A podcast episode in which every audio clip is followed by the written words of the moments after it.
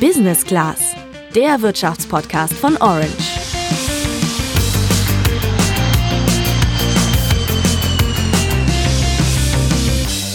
Ja, seit sechs Wochen herrscht in Deutschland schon der Corona-Ausnahmezustand und alle fragen sich natürlich, wie lange dauert der noch an? Es gibt eine gute Nachricht. Diese Woche könnte ein wichtiger Schritt aus der Krise gelungen sein. In der Tagesschau am Mittwoch klang das so.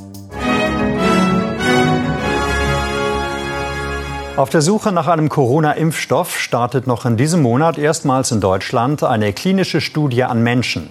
Das Paul-Ehrlich-Institut erteilte dem Mainzer Unternehmen BioNTech dafür die Genehmigung. Experten halten einen Impfstoff für entscheidend, um die Pandemie stoppen zu können.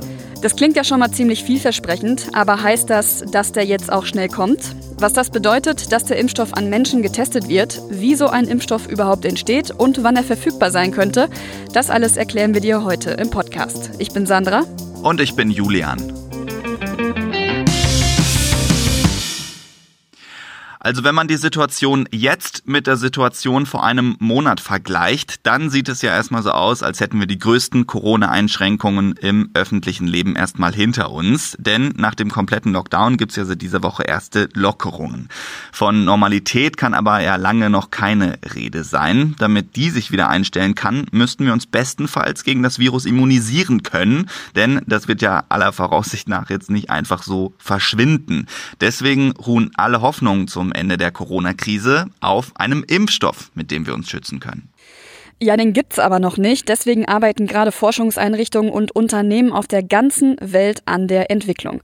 Der Verband der forschenden Arzneimittelhersteller, kurz VFA, zählt mittlerweile fast 100 verschiedene Projekte.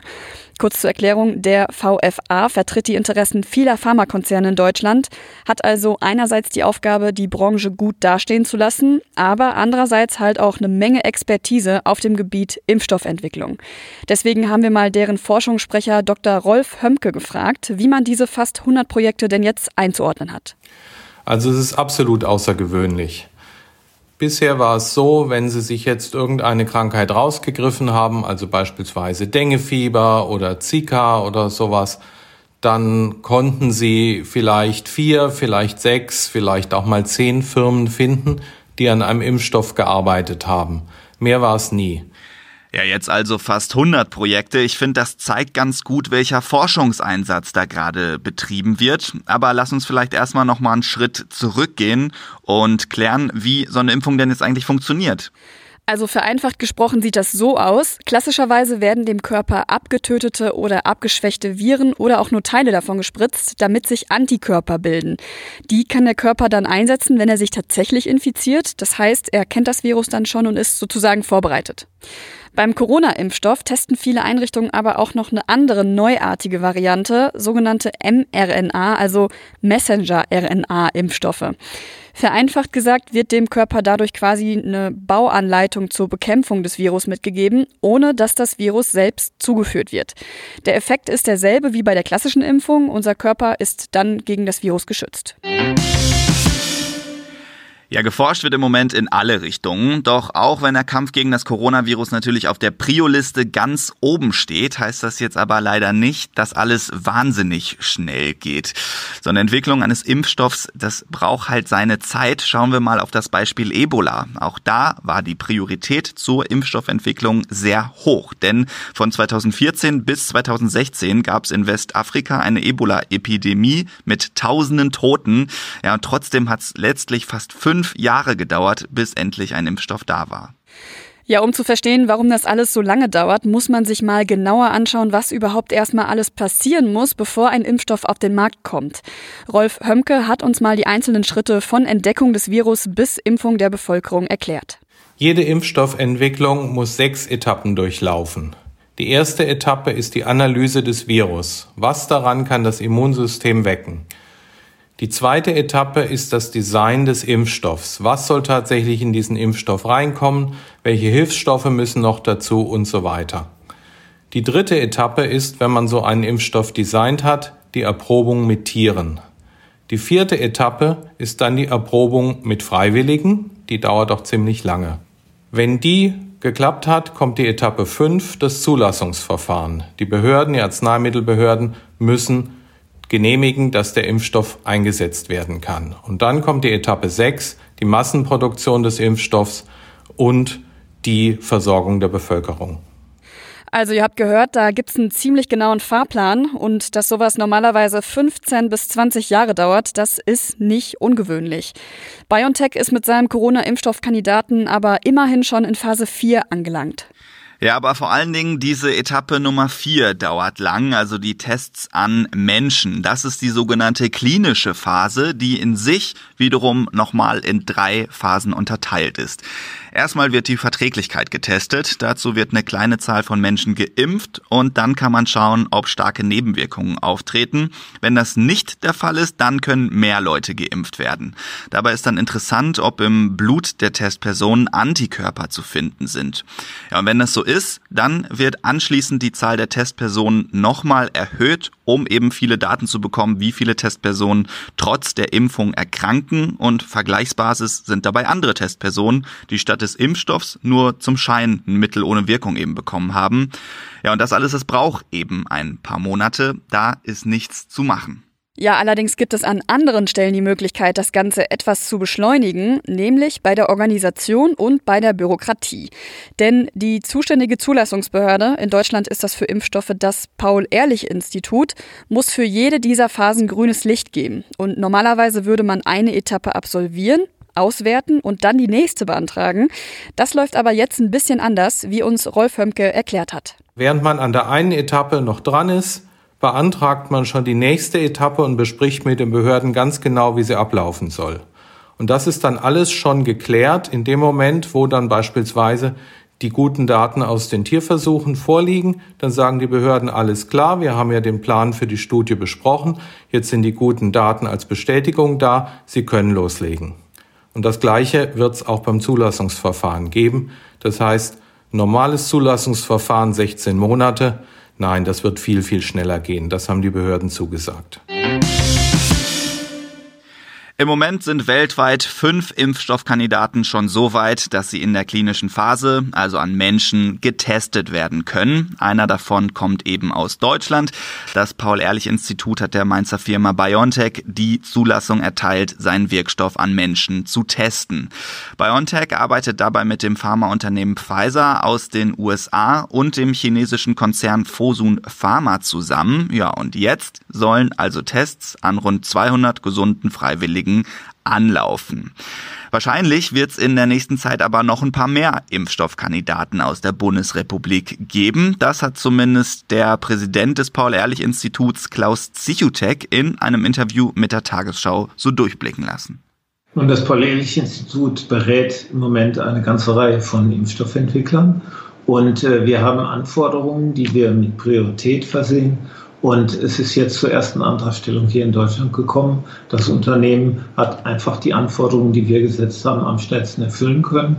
Bin aber zuversichtlich, dass im Laufe des Jahres noch weitere Impfstoffprüfungen beginnen können, auch in Deutschland. Also, da war BioNTech offenbar am schnellsten. Glück übrigens für alle, die ihr Geld in BioNTech-Aktien gesteckt haben. Der Kurs ist nach der Ankündigung erstmal durch die Decke gegangen. 45 Prozent nach oben ging's allein am Mittwochvormittag. Das ist echt krass. Und krass ist auch, wie schnell die Verfahren tatsächlich beschleunigt werden. Und genau das kann man am Beispiel von BioNTech ganz gut sehen. Denn die Genehmigung der klinischen Studie für den Impfstoff von BioNTech hat gerade einmal vier Tage gedauert. Normalerweise sind so um die 30 Tage normal, wie uns die Experten erklärt haben. Und da drängt sich ja jetzt ehrlicherweise schon die Frage auf, besteht nicht die Gefahr, dass in der ganzen Eile so ein bisschen die Sorgfalt verloren geht?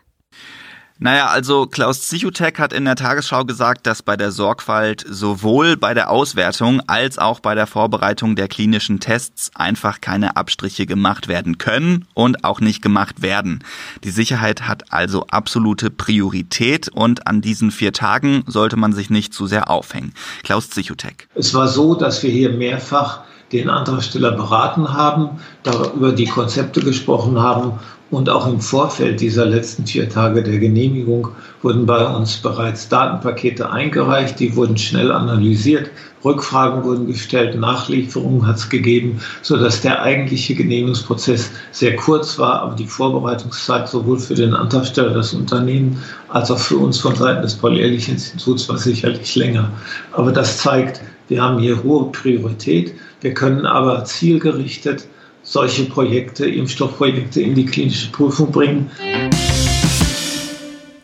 Wenn die möglichen Impfstoffe in der klinischen Phase sind, dann kommt ja noch ein bisschen was an Prüfungen auf die Firmen zu. Wie wahrscheinlich ist es denn jetzt, dass so ein Impfstoff auch auf den Markt kommt, wenn er es schon bis dahin geschafft hat? Ja, das kann man so pauschal leider nicht sagen. Insgesamt ist es von Krankheit zu Krankheit nämlich verschieden. In der Vergangenheit gab es immer mal wieder Beispiele, wo es so war. Bei anderen hat es eben nicht so gut funktioniert. Rolf Hömke hat uns da mal ein Beispiel gegeben. Gegen Malaria hat man immer wieder versucht, Impfstoffe zu entwickeln, aber es gibt bislang einen Impfstoff mit einer mäßigen Wirksamkeit, den man einsetzen kann bei Kindern sonst gibt es da noch nichts. Man hat es einfach sehr, sehr oft versucht und äh, immer wieder ist es an der Wirksamkeit oder anderen Dingen gescheitert. Aber bei anderen Krankheiten lief das sehr gut und sehr glatt durch. Ja, besser lief es zum Beispiel bei der Impfstoffentwicklung gegen das SARS oder das MERS-Virus. Und das macht laut der Experten Hoffnung, dass jetzt bei Covid-19 es auch so läuft, denn die Viren ähneln sich. Eine Garantie dafür gibt's aber nicht. Die Knackpunkte sind halt eben, wie gesagt, Verträglichkeit, Wirksamkeit und eben auch ein lang anhaltender Schutz. Also er sollte statt jetzt ein paar Wochen oder Monaten eher ein Jahr oder besser gleich mehrere Jahre wirken. Also, eine Prognose abzugeben, wann denn jetzt ein Impfstoff kommt, das ist leider noch verdammt schwer, aber im Moment sieht es zumindest so aus, dass in Rekordzeit ein Impfstoff zur Verfügung stehen wird. Realistisch erscheint laut verschiedener Experten und Firmen, dass es im Laufe des nächsten Jahres, also 2021, soweit sein wird. Und wenn wir uns nochmal daran erinnern, wie lange es sonst dauert, dann ist das schon echt beeindruckend. Dass es deutlich schneller geht, das ist unrealistisch. Dass es viel länger dauert, das ist aber auch unrealistisch, einfach weil es da gerade so einen großen Forschungseinsatz gibt. Und dass gar kein Test Erfolg haben wird, ist zwar theoretisch auch möglich, aber wohl auch eher unwahrscheinlich. Bleibt noch die Frage, ob man es auch hinbekommt, den Impfstoff dann auch flächendeckend einzusetzen, wenn er denn dann da ist. Und das hängt eben zu einem großen Teil davon ab, wie viele Impfstoffe die Zulassung bekommen werden. Denn je mehr Unternehmen ihre Impfstoffe in ihren Anlagen produzieren können, desto größere Mengen sind verfügbar. Ist ja logisch.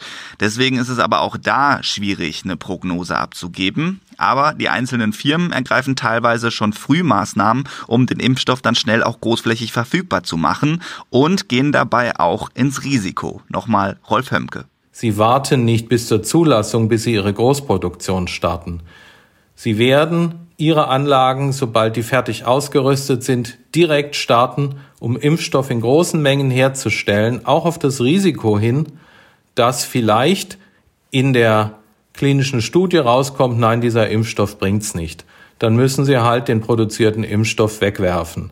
Aber Sie sagen, das ist besser, jetzt auf Risiko, auf wirtschaftliches Risiko zu produzieren, als erst bei der Zulassung zu beginnen und dann natürlich viel zu lange zu brauchen, bis man wirklich nennenswerte Mengen an Impfstoffdosen hätte.